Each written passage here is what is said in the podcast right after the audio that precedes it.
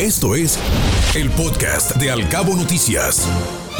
Locales. Los Cabos incrementó hasta un 100% los contagios de COVID-19 al actualizarse los reportes. El semáforo COVID no tiene cambios en Baja California Sur. Los Cabos permanece en el nivel 3.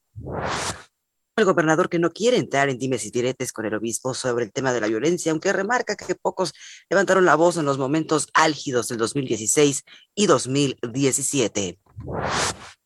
Requiere Los Cabos un área dedicada a la movilidad urbana sustentable.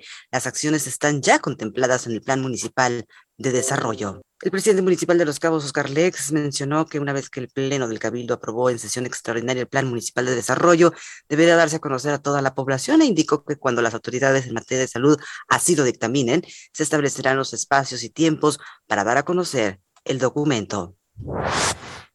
Para el próximo ciclo escolar se construirán ocho escuelas en Los Cabos. Serán dos jardines de niños, tres primarias y tres secundarias. Estarán en colonias populares donde hay una alta demanda de espacios educativos. Así lo afirmó la titular de la SEP, Alicia Mesa Osuna.